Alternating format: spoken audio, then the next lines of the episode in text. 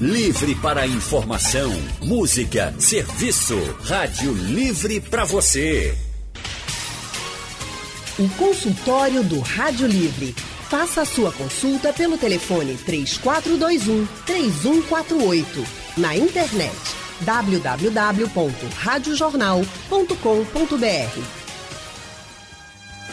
Exatamente um ano, Pernambuco confirmava os dois primeiros casos da Covid-19. Um casal de idosos infectado numa viagem à Europa.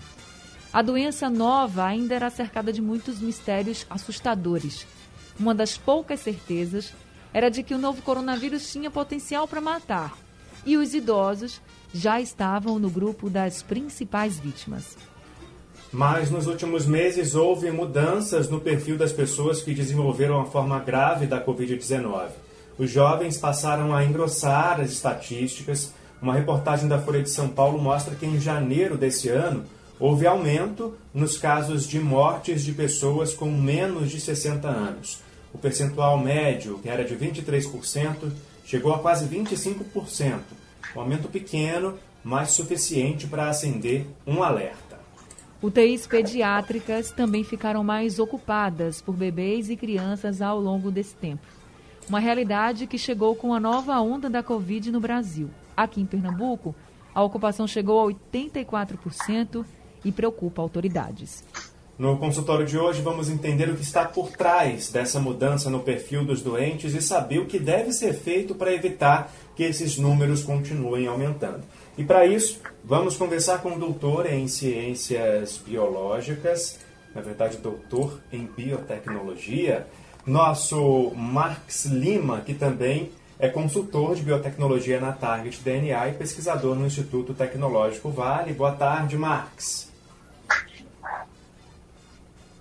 Boa tarde, Leandro. Boa tarde, Anne. Boa tarde aos ouvintes. Uh, boa tarde, Gabriel. É um prazer estar com vocês. Prazer todo nosso, Marx. Obrigada por estar com a gente em mais um consultório do Rádio Livre. Nesse um ano a gente já conversou bastante e vamos continuar ainda conversando bastante. Eu costumo dizer que o Max, Marx é tradutor da ciência. Gosto muito quando ele fala da ciência, porque ele deixa a ciência mais fácil da gente entender. Muito obrigada, viu, Marx? Sempre, você sempre aqui arrasando, como a gente diz. E quem também é a dupla do Marx, sempre arrasa nas explicações nosso grande parceiro aqui no consultório do Rádio Livre, é o médico infectologista, especialista em saúde da família, o doutor Gabriel Serrano, muito conhecido pelos nossos ouvintes também. Doutor Gabriel, muito boa tarde, seja bem-vindo a mais um consultório do Rádio Livre. Boa tarde, Anne, boa tarde a todos que estão nos ouvindo e boa tarde, Marx. Prazer estar aqui mais uma vez nessa dobradinha tentar traduzir a ciência, como a Anne disse, para as pessoas, para a gente poder entender o que ela diz, né?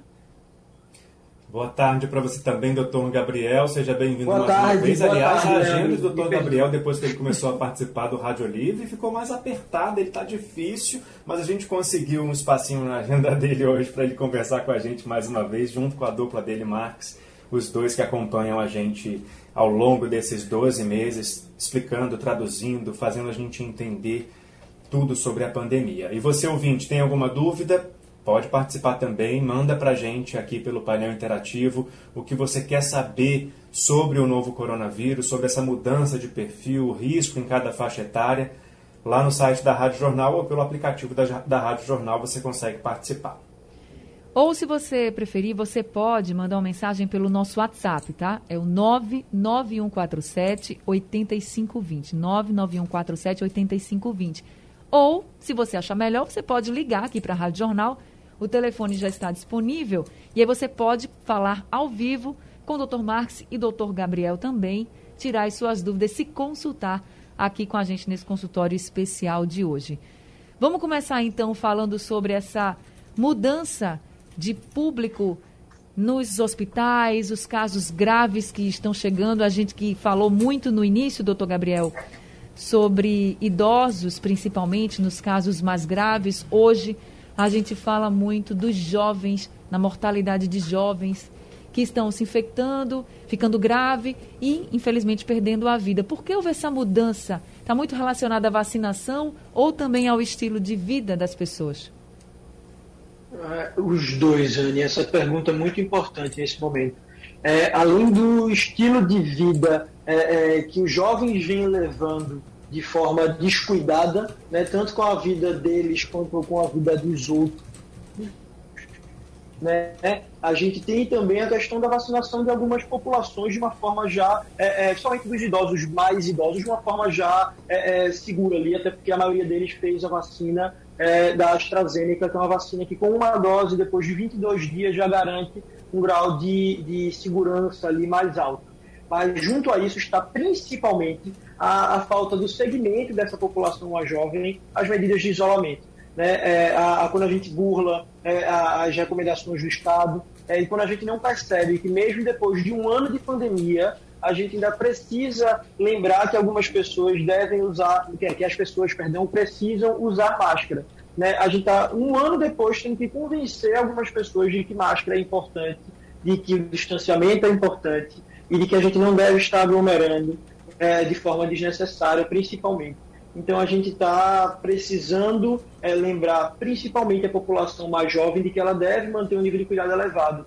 E a gente tem visto, na verdade, um grau de displicência absurdo, principalmente nessa população. E somado a isso também, a gente tem é, as novas cepas né, que estão já circulando é, no nosso país há meses, né, e que recentemente a gente teve a confirmação num estudo da Fiocruz que de oito estados estudados, seis tinham mais de 50% dos casos é, é, já confirmados com é, o coronavírus pela nova cepa, né? Essas novas cepas do coronavírus. E Pernambuco é um deles, ou seja, mais da metade dos casos de Pernambuco já são das novas cepas né, do coronavírus. E são cepas que são capazes de infectar de forma mais fácil, normalmente com uma carga viral mais alta, o que faz com que mesmo pessoas jovens venham apresentar mais sintomas. E aí, quando você tem a população mais velha, menos exposta e menos sensível, porque já foi imunizada, e a gente tem a população mais nova é, é, lidando com uma displicência absurda em relação à pandemia, a gente consegue entender como é que essa equação chegou a esse ponto. Leandro. Bom, doutor Marx, essas mutações no vírus, né, no, no vírus, essas novas cepas, elas, como o doutor Gabriel explicou, têm relação com essa infecção maior entre os jovens mas elas ficam mais graves também. As vacinas protegem todo mundo, só que crian dessas novas cepas. Só que crianças também estão entrando nessa faixa de preocupação das autoridades em relação ao novo coronavírus com a forma mais grave. E aí, o que fazer em relação a isso? Porque até então as crianças eram colocadas como é, qua quase 100% assintomáticas né, e sem gravidade. A, a displicência, como o Gabriel falou, que a gente teve no trato com a, com a pandemia, foram, foi que gerou as variantes. Né? Para a gente fazer uma, reca, uma recapitulação rápida, é, a P1 ela não surgiu do nada. Ela surgiu, tem estudo mostrando que ela deve ter aparecido no Amazonas em outubro. E o que é que estava tendo em outubro no Amazonas? Uh, já, eles já tinham aberto escolas e estavam abrindo bares e restaurantes. Então, o vírus ele nunca sumiu de lá, ele estava circulando lá o Amazonas ele teve um, um, número de casos muito grande em maio, então era muita gente infectada, se fala em uma prevalência em Manaus, ou seja, no número de pessoas infectadas pelo vírus em cerca de 70%. Então essa imunidade é, que foi gerada nesse primeiro ponto, em maio, ela meio que segurou até o fim do ano. Só que o vírus não desapareceu, ele continuou circulando. E aí o que é que o vírus encontrava? Ele encontrava pessoas, é, entre aspas, imunes. Né? Então, o que aconteceu foi que o vírus foi acumulando mutações e ele teve que aprender, muitas aspas aí não aprender, que o vírus não aprende, né? a, a, fugir do sistema imunológico. E aí ele fez isso por algumas, uh, vamos dizer assim, técnicas. Uma é infectar mais rápido a célula, uh, outra uh, é, é, ter um tempo de geração mais rápido, então a P1 a gente ainda não tem isso publicado, mas já tem sérios indícios de que você tem uma carga viral maior, que o vírus se multiplica mais rápido e ele foge melhor do sistema imune as crianças elas estavam uh, abonadas desse problema porque elas tinham um sistema imune uh, mais, mais eficiente, vamos dizer assim, mais rápido. Uh, só que agora o vírus ele se multiplica mais rápido, ele infecta mais fácil, ele foge das células imunológicas mais fácil. É, de novo, isso a gente não tem todos esses dados publicados, uma parte disso a Fiocruz já, já deu conta de publicar, a gente já, já é cientificamente consenso, é, mas a outra parte é conversa de pesquisador. Então, é, isso é o que a gente sabe é, de conversa, mas vai ser publicado nas próximas semanas com certeza. Então, o que é que a gente deve fazer com crianças agora? A Janssen, que desenvolveu uma das vacinas, que é a vacina de uma dose, já, já pediu autorização para fazer teste com, com crianças aqui no Brasil, com pessoas com menos de 18 anos. Então, a alternativa vai ser isolar também crianças, ou seja, provavelmente escolas, as que estão abertas, vão ter que fechar de novo, e rezar para ter para os estudos com, com crianças e vacina para crianças saírem o mais rápido possível e a gente também poder vacinar elas. Anne? Doutor Gabriel, com relação à criança, por exemplo, doutor Marcos aí tocou no ponto das escolas voltarem a fechar. O senhor acredita que tem relação com a abertura das escolas, a volta das aulas presenciais? Se essa piora dos números tem alguma relação sim, com isso, é isso? Sim. Sim. É, a gente sabe que o segundo maior deslocador populacional, digamos assim, a segunda maior motivação do deslocamento populacional dentro de uma cidade é o retorno de aula. Né? É, tanto que a gente tem primeiro o comércio, depois o retorno de aula. Se você não tem uma, um preparo né, para que as pessoas saibam lidar com a pandemia, porque a gente não tem esse preparo de forma geral, né, numa população que está em casa desde o início da pandemia, praticamente, está voltando agora, eles estão aprendendo na rotina deles coisas que a gente, digamos, que está tendo que sair né, na nossa rotina, já aprende a, a, desde o ano passado. E a gente tem, junto com esse boom, né, é, é, de ter uma maior carga viral circulando na sociedade, digamos, mais vítimas à disposição. Então, essas pessoas que estavam em casa, onde havia uma maior segurança delas não serem infectadas pelo vírus, mesmo que elas não viessem a desenvolver sintomas, elas não entrariam, digamos, na sequência de pessoas contaminadas. Então, uma pessoa passa para outras três, que passa para mais três, que passa para mais três. Quando a gente vê no final de uma semana, você tem cerca de 80 e poucas pessoas, 85 pessoas que veio de uma pessoa só. Se essas pessoas, essas crianças estão em casa, elas não vão se tornar uma dessas 85, digamos assim, nem vão ser a primeira, nem vão ser a sétima, ou seja, elas não vão fazer parte desse ciclo. Mas quando você joga, digamos, entre aspas, essas pessoas para dentro da, da sociedade, é uma sociedade que não tem controle do vírus, que não está usando máscara, que tem condutas ruins, né, de não respeitar aquilo que deve ser respeitado, a gente tem é, uma maior é, propagação ainda mais do vírus, né? E a gente sabe que a gente vem como marxista é, é, com novas cepas, mas a gente vem com aumento do, das taxas de internamento, por exemplo, aqui desde outubro. Né? E em vez de se programar e ter um, um, um tipo de isolamento já estabelecido, a gente esperou um aumento muito perigoso para poder fazer isso. Né? A gente tem aumento do número de óbitos seguidos há 20 dias e o número de internamento no estado de Pernambuco há 50 dias. Né? A gente só vacinou cerca de 4% das pessoas da nossa população. Então a gente não tem uma vacinação ainda bem estabelecida. Né? E agora, né, depois de 50 dias aumentando, é que nos últimos 15 dias o Estado resolveu fazer um lockdown noturno ali, digamos, um toque de recolher, e não está estabelecendo o lockdown que deveria ser estabelecido. Porque não deveria, talvez, demorar tanto e não deveria ter uma necessidade tão grande de lockdown se tivesse feito isso antes. Você vê, Israel, por exemplo, é, é, sancionou três lockdowns para evitar o caos. Ela não esperou ter o caos para poder fazer alguma coisa. O estado de Pernambuco, assim como vários estados do país, estão esperando acontecer o pior para fazer algo. Né? Caruaru teve medidas de, isolamento é, porque teve apoio do Estado demorado até, quando já tinha 100% das medidas dos leitos ocupados. Isso aqui é uma região central. Aqui a gente tem a mesma coisa em Petrolina. Aqui na região metropolitana também recebe paciente de todos os lugares. A gente está abrindo leito enquanto a gente tem é, é, que correr contra o vírus. Como é que você vai estruturar logisticamente a abertura de leitos na velocidade que as pessoas estão se infectando, ainda mais quando tem uma nova cepa? O vírus é mais rápido do que a abertura de leito.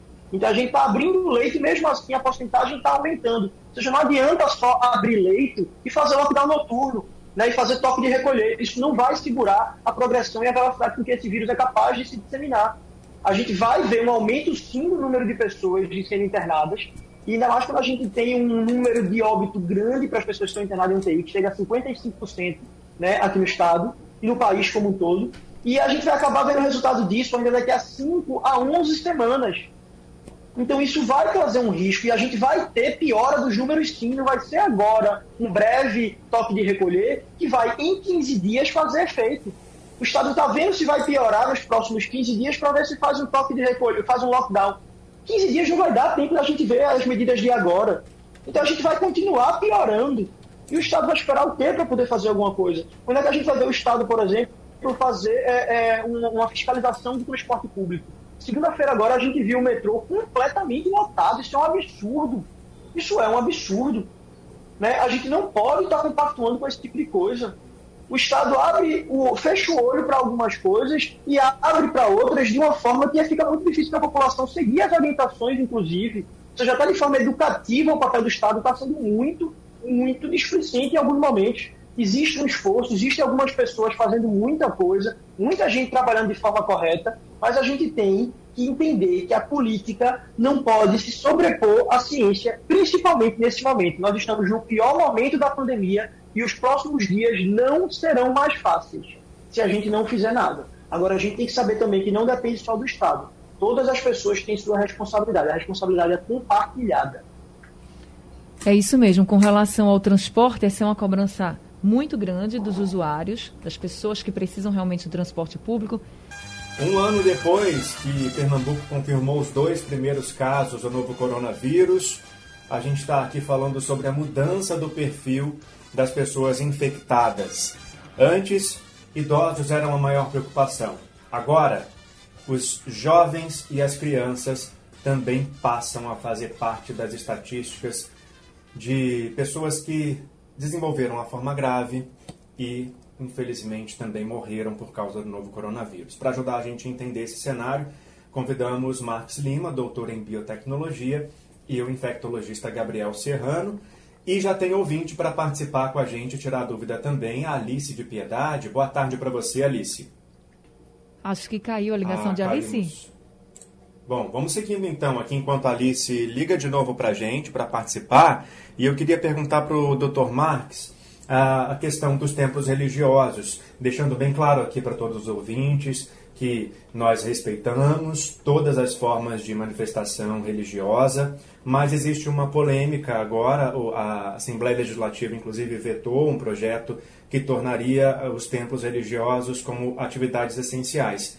E eu queria perguntar para o Dr. Marx qual é o risco, enquanto é, se houvesse a permissão, qual seria o risco de aumento de contágio dentro desses locais que geralmente são fechados e também no transporte das pessoas, né, de casa até os templos religiosos.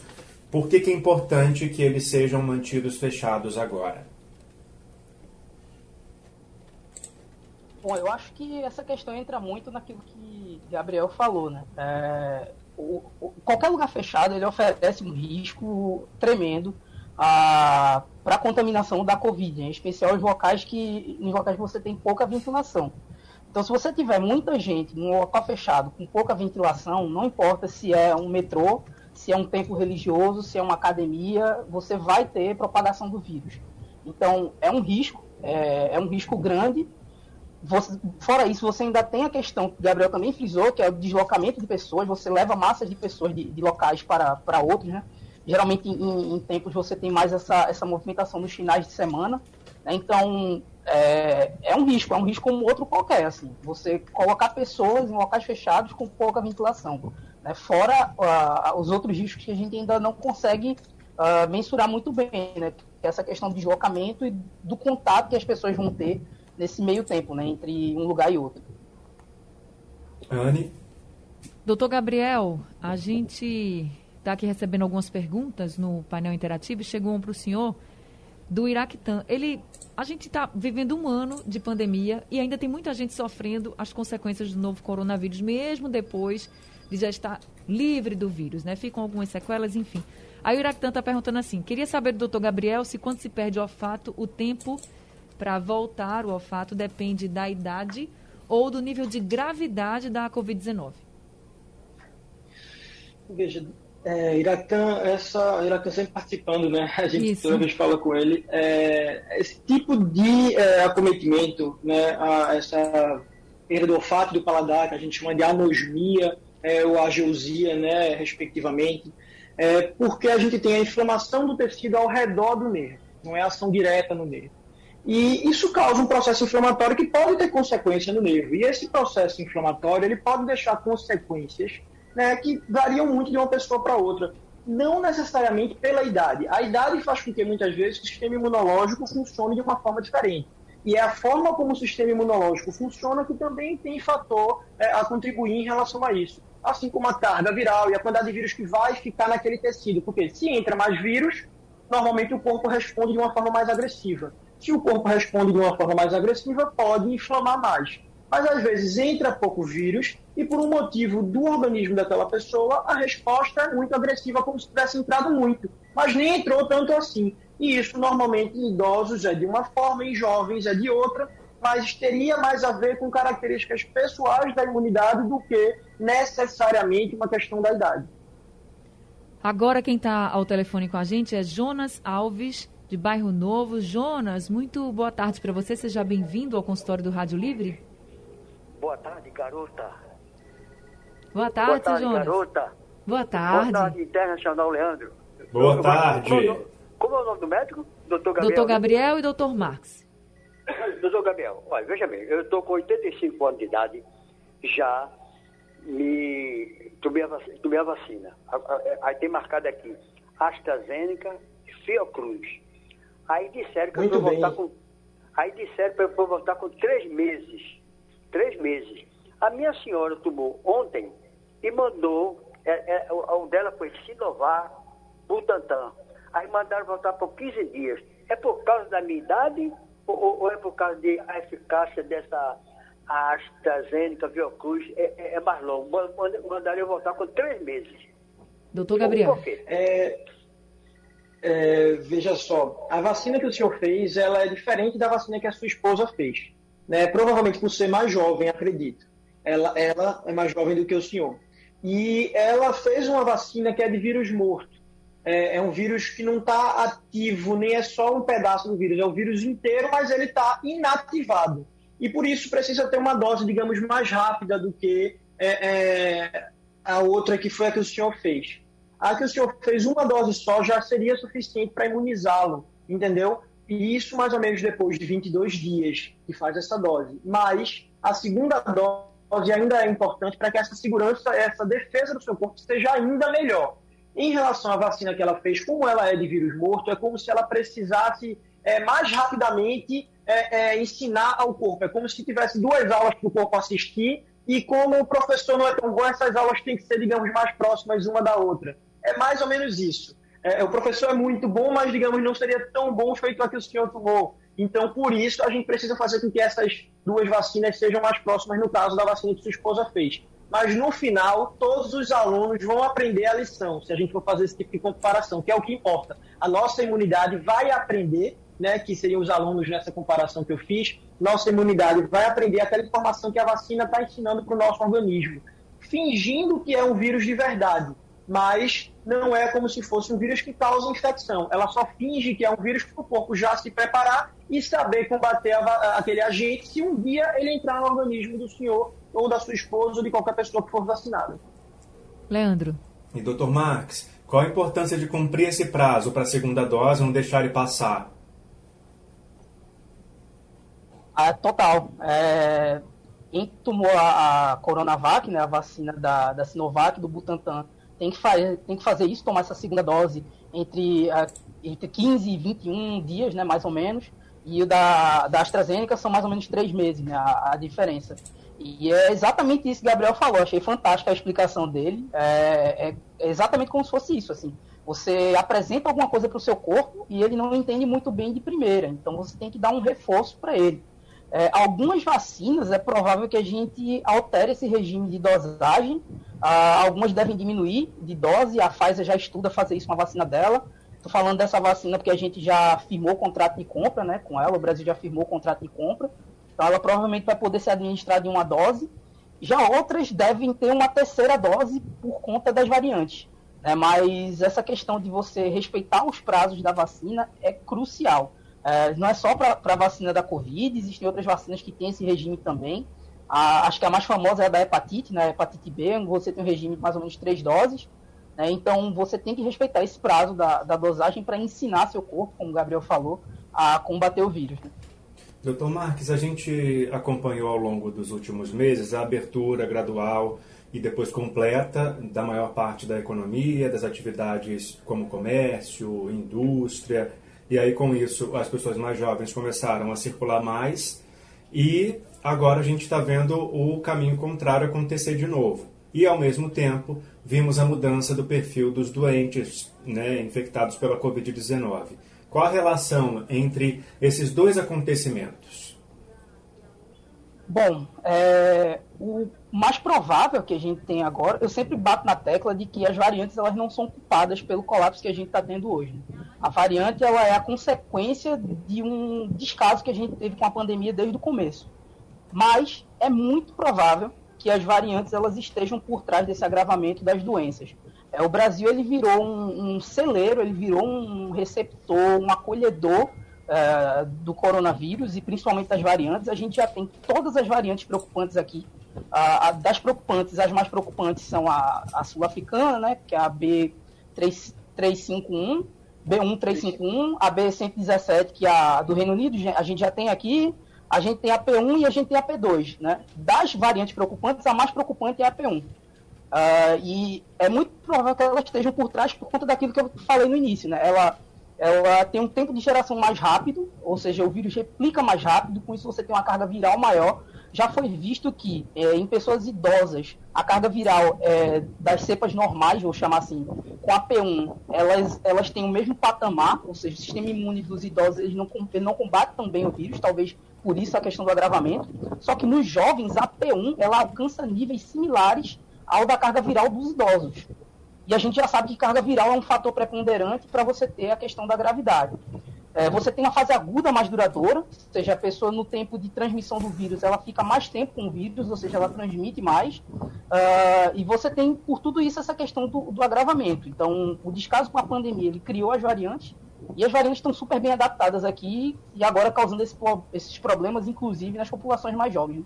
Então, para essa bomba que explodiu agora, a gente tem ingredientes como a nova cepa, né, as novas cepas, o descaso do governo federal em comprar vacina, a lentidão na vacina, o relaxamento das regras de prevenção e também o desrespeito das regras de prevenção. A receita foi essa para isso que a gente está vivendo. E eu ainda somaria uma coisa é. importante que a gente vem lutando desde o começo, Leandro, desculpe interromper. Imagina que é a desinformação.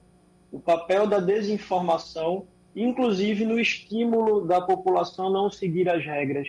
Né, a gente ter, e o que também foi ajudado pelo governo federal e pela figura do presidente, politicamente, seja você favorável a ele ou não, é, nós temos de convir que ele se colocou contra a ciência em vários momentos sem ter respaldo para isso. Né? Você tem que ter pelo menos o respaldo. O que é respaldo? é você ter o, o que é que eu estou garantido em dizer isso, pode até não ser o certo, mas a ciência me diz me dá uma certa garantia de que provavelmente é isso que é o certo, sim. Se você vai se colocar contra aquilo que provavelmente é certo, você tem que ter um fator, tem que ter um motivo. E a gente vê a desinformação atrapalhando muito a vida da gente. A gente tem, a gente que faz ciência, a gente tem que lutar contra um vírus que já não é fácil, tem que lutar contra a população que não ajuda muitas vezes e tem que lutar contra é, é, tanta desinformação sendo divulgada e, e atrapalhando ainda mais. É verdade, doutor Gabriel. A luta é grande, viu? É imensa. E contra vários né, obstáculos, vários vilões. Maria do Carmo de Casa Amarela, nosso ouvinte está na linha para participar do consultório. Maria do Carmo, muito boa tarde. Seja bem-vinda. Boa, boa, obrigada. Boa tarde, Anne. Boa tarde, Leandro. E aos médicos aqui. Boa tarde.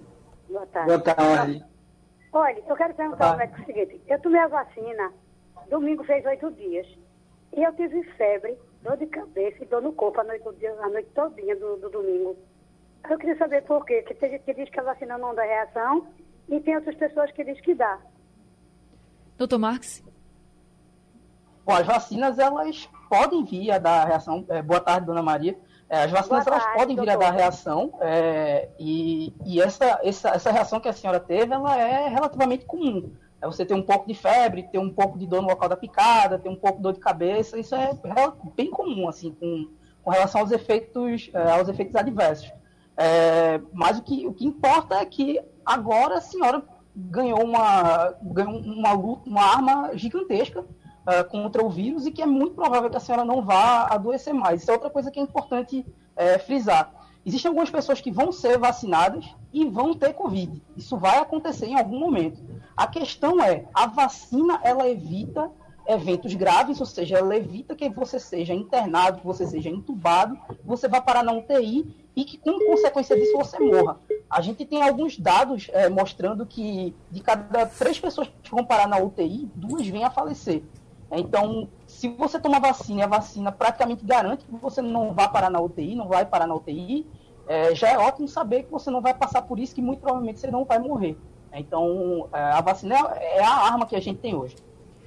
É isso mesmo, e uma coisa, Só um detalhe, é, Marcos, também, é que ela citou, pelo que eu entendi, que ela, depois de oito dias que tinha vacinado, foi que ela teve os sintomas. Não, doutor Gabriel. Isso é importante também porque. Não, doutor Gabriel. foi a vacina.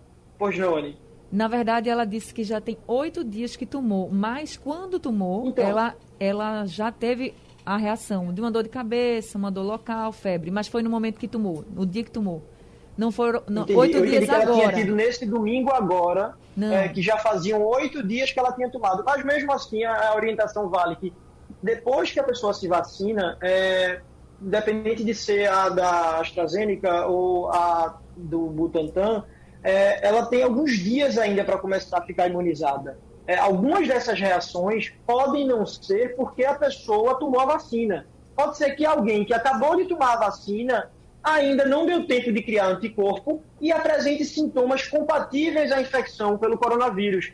Isso não seria porque a pessoa tomou a vacina que a pessoa vai ter aquela doença. É porque a pessoa, antes de criar os anticorpos que a vacina está ensinando ao corpo, o vírus já estava no corpo dela antes e aí ela apresentou doença porque não deu tempo ainda do corpo apresentar. Isso acontece muito com a vacina da gripe, por exemplo, que a gente vê Sim. sempre. A pessoa toma uma vacina da gripe e diz, não, mesmo assim eu fiquei gripada. Eu digo, não. Você pode ter tomado a vacina, não deu tempo de criar anticorpo e aquele vírus que já estava no seu corpo apresentou uma doença ou então a pessoa teve um outro vírus que não é o vírus da gripe, já que muita gente chama de gripe, mas gripe mesmo é só quando é infecção pelo influenza. É só a gente lembrar isso, que às vezes é resfriado e não é gripe.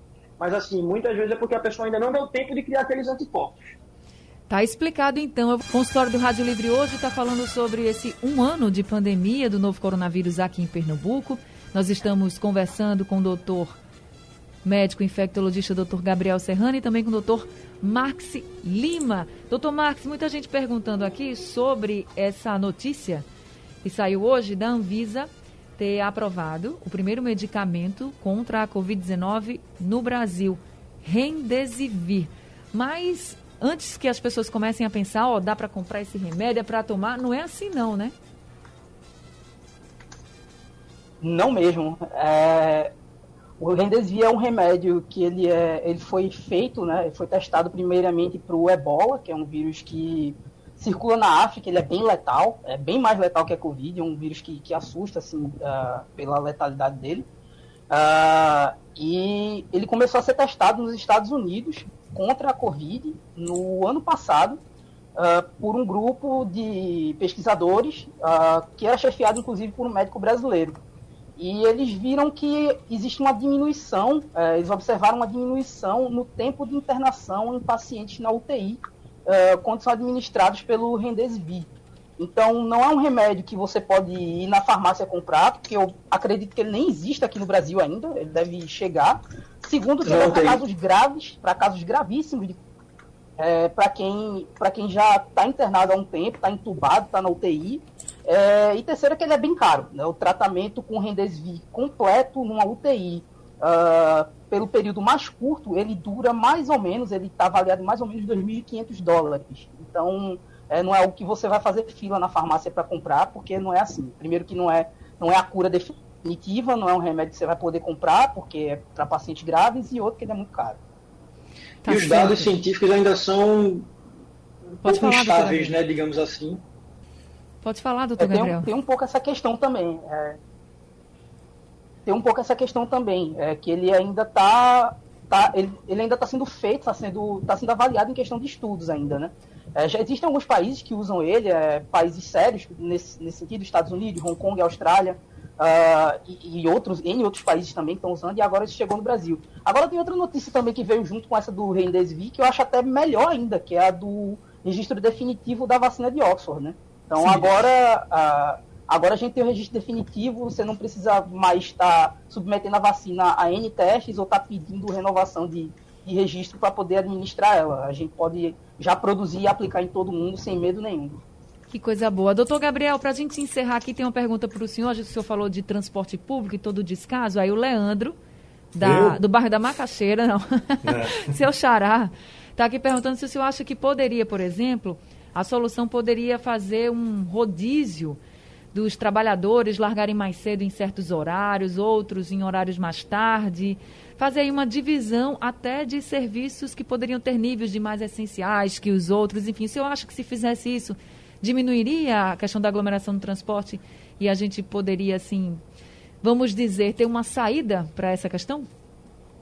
A gente tem um ano de pandemia e desde o começo né, a gente deveria ter um planejamento também, uma obrigação de aumentar a frota dos veículos né, que são disponibilizados para a população. A gente não deveria ter a permissão é, de, quando chegar a uma lotação máxima, um número X de pessoas, que continuassem entrando pessoas, é, ninguém sem máscara deveria ser permitido dentro do transporte público.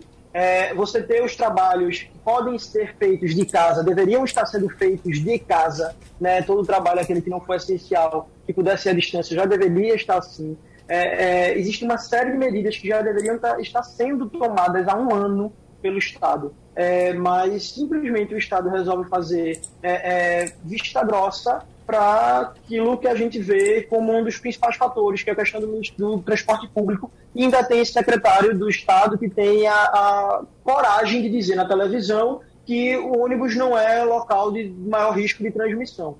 Isso é, no mínimo, chamar a população de cega, né? É, ou de outra coisa. Mas, assim, a gente não pode é, é, também deixar apenas, como eu disse, na mão do Estado. A gente precisa entender que cada um tem o seu papel né? A gente não pode estar rapidinho indo ali, rapidinho baixando a máscara, rapidinho é, é, saindo e juntando, vou na casa no final de semana. Não dá para a gente ir na internet é, brigar por, por, contra a pandemia, né? Contra o vírus, perdão. E a gente está no final de semana indo se encontrar em Gravatar com várias famílias juntas ao mesmo tempo. Nem a gente está indo para casa do vizinho, todo mundo se juntar ao mesmo tempo, é só para um aniversário, só para uma coisa, não é assim que funciona. É, é a gente respeito às regras de prevenção, é as regras de isolamento também está nessa receita dessa bomba que está explodindo agora no Brasil. É importante a gente reforçar sim que é necessário ter consciência nesse momento, viu? É verdade. Consciência Bom, gente, todos. obrigado, doutores, pela participação de vocês mais uma vez no nosso consultório, viu? Eu agradeço, né, principalmente a Marcos, a vocês, nessa briga contra a desinformação e nessa parceria, nessa luta que é tão importante. É, quando a gente tem gente até do lado da gente, da saúde, que faz um papel de desinformar, é, ter pessoas como vocês fazem toda a diferença. Obrigado, pessoal. Obrigada, doutor Gabriel. Obrigada também, doutor Max. Agradeço demais a vocês é, por esse papel né, na disseminação de informação de qualidade é, e a Gabriel também, por estar junto também nessa luta, que é uma luta árdua, como o Anne falou. É, vocês estão, estão de parabéns nesse, nesse processo todo. Muito obrigado.